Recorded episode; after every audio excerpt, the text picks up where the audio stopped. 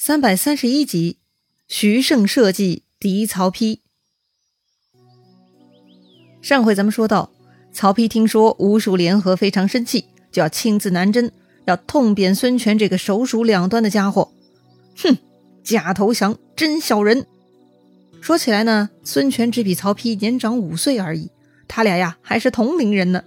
不过孙权已经当大哥好多年了，所以呢。就算曹丕打上门来，孙权呢也是不必亲自迎战的。这回胸有成竹的准备应对曹丕大军的东吴将领是徐盛，他似乎啊已经有主意了。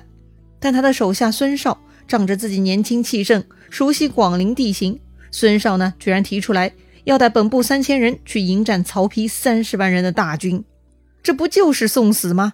徐盛是一口回绝，但是孙绍却很执拗。他缠着徐胜不放，非要去不可。哎，就像一个小孩哈，非要去河边玩耍，说自己一定可以保证安全的。大人觉得危险不同意，然后啊，这孩子就开始百般耍赖了。此刻的孙少呢，就像一个不懂事的小孩，他非要去以卵击石，搞了半天呢，就把徐盛给惹毛了。毕竟徐盛是大将啊，一般人谁敢违抗将令？而孙少却一而再、再而三的跟徐盛搞。终于啊，徐盛是不能忍受，他发飙了。徐盛大怒：“你如此不听号令，若是放纵，让我如何还能统帅诸将？”哼！徐盛呢，这就喝令武士把孙少推出去斩了。刀斧手自然听令了，立刻冲上去把孙少绑了起来，推出辕门之外，立起黑色大旗，这就准备要动手行刑了。此刻孙少傻眼了。自己是吴王的侄子，姓孙的呀。这徐盛居然敢对自己动手，可是人家确实下令了。这个时候呢，站在旁边的孙绍部将很机灵，他赶紧飞奔去报告孙权了。孙权听说徐盛要砍掉孙绍，哎呀，是吓了一跳啊，赶紧上马，火速奔到徐盛驻军的营帐。孙权呢，二话不说，先去刑场把孙绍给救了下来。孙绍看到孙权来了。痛哭流涕，委屈至极呀！他说自己啊，熟悉广陵地形，那里最适合跟曹丕厮杀。如果等曹丕下了长江，咱们东吴就保不住了。哎呀，这个孙绍呢，一副深明大义、忠君爱国的样子，搞得孙权更加怜惜。不过孙权呢，毕竟也是英明的主公，他也不会只听一面之词的。他立刻又去大帐找徐盛了。徐盛此刻已经听到消息。知道主公亲自去刑场救下了孙绍，徐盛呢也不慌不忙，就在帐前等候孙权。孙权来了，徐盛把他接入大帐，开始奏报，说呀：“此次抵御曹丕之事，大王既然受命于臣，臣自当有权处置不遵军法之人。扬威将军孙绍不遵军法，违令当斩。大王何故还赦免他呢？”徐盛啊，这就是先发制人，先指责孙权了。孙权呢也知道理亏哈，就向徐盛打招呼，说孙绍年轻气盛，误犯军法，还请宽恕。主公当面求情嘛，也算是给徐盛面子了。不过呢，徐盛啊居然不领情。当然，徐盛也不是愣头青哈，他也是有道理的。他说呀，军法不是臣制定的，也不是大王定的，那是国家的法律。如果因为是大王的亲戚就可以不遵法度？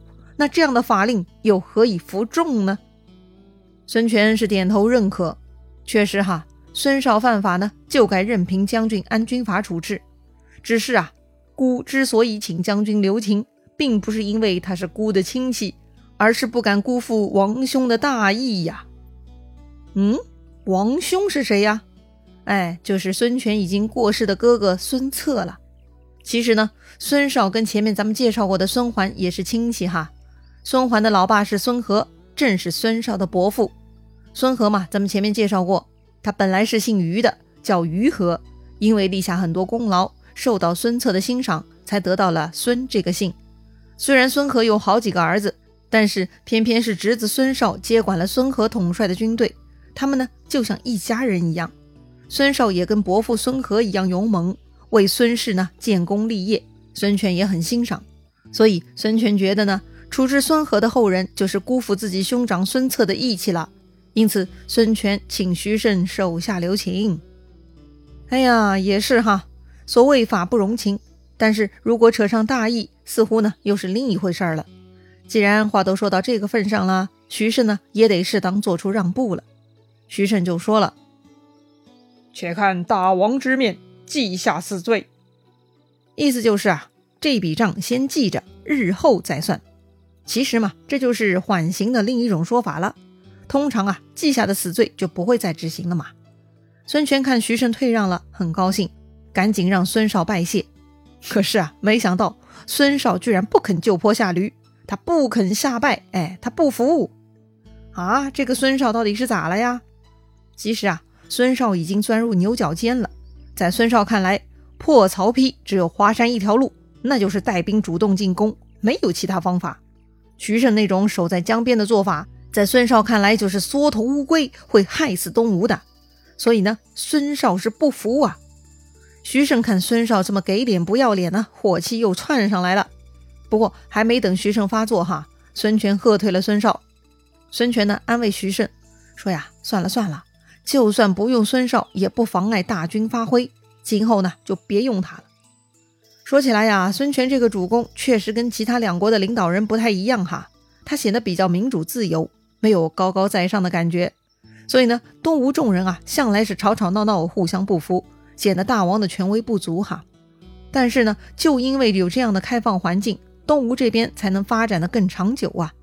一个团队如果领导年长、资历深，很容易树立威信，就像刘备那样；如果领导年轻，但是腹黑狠辣，他也是能够震慑群臣，就像曹丕这种。而孙权呢就很特别，他跟曹丕呢还是同龄人，但孙权从小就知道要仰仗部下和人才，才能创立江东基业，所以孙权呢一向是礼贤下士，从来不独断专行的，随便遇到什么情况。都是召集众人商议，并且采纳其中一些人的建议。这次孙权跑到徐盛军营来呢，就是来调停的。孙绍脑子不好使，不听话，孙权呢只能劝徐盛别理孙绍。好吧，这个主公都说到这个份儿上了，徐盛呢也不至于倔驴，他呢就真的不理孙少，也不给孙少派任务了。哼，你不给我派任务是吧？那正好，我得去办我的正事儿了。孙少呢，当天晚上就自说自话，带上自己的三千人马，偷偷过江北上了。哎呦我去，这个家伙呀，还在坚持自己白天的策略呢。这个孙少的牛角尖钻得不轻啊！听说孙少偷偷渡江北上，徐盛很生气。不过既然知道主上对孙少如此关照，徐盛呢也不能放任不管。徐盛啊，只能叫来丁奉，秘密吩咐了计策，让丁奉也带三千人渡江去接应孙绍。不管怎么说，孙绍也是皇亲国戚，不能让他白白去死嘛，怎么也得顾及一下吴王的面子呀。话说，此时曹丕的船队已经开到广陵了，也就是在南徐的北岸哈。曹丕问手下，对岸东吴出兵多少了？下面报告说，对岸没人，也没有旌旗营寨，似乎是无人防守啊。这怎么可能嘛？曹丕下东南，动静很大，怎么可能东吴不来防御呢？必定有诈。曹丕决定啊，亲自去观察。于是呢，他的龙船就开入了长江，停泊在江北岸。整个龙船上插满了龙凤日月五色旌旗，仪仗金銮簇拥，那是光彩夺目呀。曹丕亲自放眼遥望江南，果然是看不到一个人影啊。曹丕回头问身后的刘烨、蒋济，说：“可渡江否？”刘烨嘛，是曹操的老部下了，他非常有智谋，咱们比较熟悉哈。那么蒋济是哪位呢？这个人呢，其实也是曹操的部下，只是比较晚的时候才加入的，是曹操当丞相的时候才开始跟着曹操的主簿，慢慢成为曹操心腹谋士之一的。对于曹丕而言呢，这两位都算是父亲留给自己的人才了。曹丕问他们能渡江吗？刘烨呢就回答了，说呀，这兵法虚虚实实。按说东吴必然知道我们大军过来，他们一定会做准备的。此刻见不到他们的行动，定有阴谋。不如再等上三五日，看看他们的动静，之后派先锋渡江试探，再做计较。嗯，这回刘烨的说法跟曹丕想到一块儿了哈。曹丕点头认可，于是魏军按兵不动。当天晚上，曹丕的大船呢还是停在江边上，曹丕也没有上岸回营，就睡在了大船上。这天晚上呢，没有月亮，天特别黑。曹丕下令军士在船上点起灯火，把大船附近照的是亮如白昼。远看江南岸依旧是一片漆黑，没有半点灯火，完全是没有人的踪迹呀。曹丕啊，又跟左右聊天了。哎呀，这到底是怎么回事呢？东吴怎么就一点人影都没呢？太奇怪了吧！曹丕身边还是有马屁精的哈。这种情况下呢，就开始拍马屁了。他们说呀，估计东吴之人听闻陛下天兵到来，吓得望风而逃了吧？哈哈哈哈！曹丕此刻也颇为自大，也觉得是东吴害怕自己了，居然呢也跟着笑了起来。嘿，还没交过手呢，曹丕居然就开始骄傲麻痹了，哼，还真的是莫名其妙呢。果然呐，很快曹丕就笑不出来了。为啥呢？因为啊，第二天一大早，江上大雾弥漫，远近啥都看不清楚。待到日出，刮起大风，吹散了江面的大雾，突然就见到江南岸啊，从南徐开始沿江到建业，一连几百里都是城楼车马，那是连绵不绝呀。哈，这是什么情况？明明昨天看江南啥都没有啊，怎么就一个晚上？江南岸连成连绵城防，搞出一个长城来了呢，太诡异了呀！曹丕是吓坏了，而且呢，祸不单行哈。曹丕这边刚刚受到对面长城的惊吓，突然江上狂风大作，白浪滔天，曹丕所乘坐的龙船呢开始剧烈摇晃，江水直接冲入船舱，把曹丕的龙袍都溅湿了。啊，怎么突然天气转变如此恶劣呢？曹丕还来不及细想哈。但龙船的摇晃幅度更大了。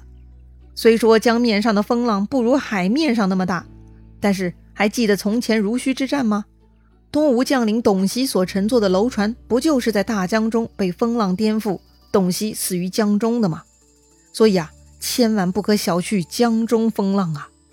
曹丕没想到自己刚刚出师，还没跟敌人交手呢，难道这就要葬身于大江之中吗？哎呀！此刻，曹丕是惊慌失措，只想保命了。那么，到底曹丕保住性命了吗？他还有机会教训东吴吗？战局呢？这就进入紧张环节喽。精彩故事啊，下一回咱们接着聊。